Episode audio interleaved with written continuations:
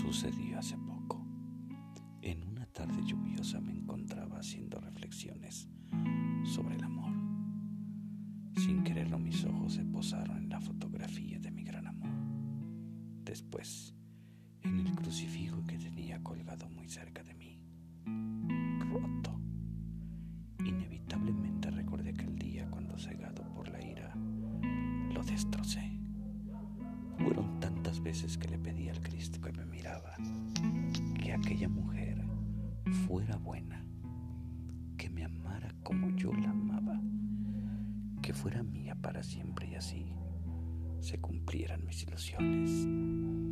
Pero un día, un amargo día, con la esperanza de volcar en ella mi amor, la sorprendí en brazos de mi mejor amigo.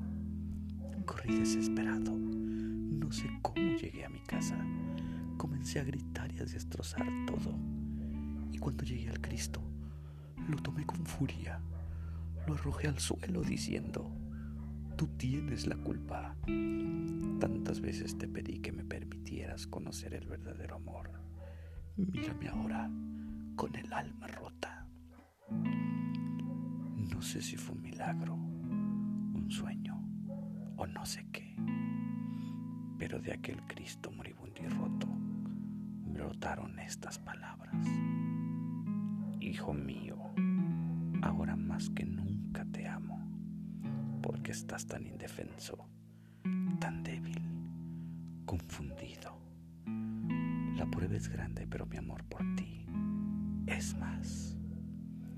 Morí en la cruz por aquellos que como tú son como la siguen mis pasos. Entre más sufras, mayor será tu recompensa. Comencé a temblar, me arrodillé Tomé al Cristo roto entre mis manos y lloré como un niño. Perdóname, Dios mío, perdóname. Una luz intensa brilló. Me desvanecí. Al despertar, todo lo que había estaba en su lugar. Y en la pared, aquel Cristo que me miraba y sonreía con dulzura.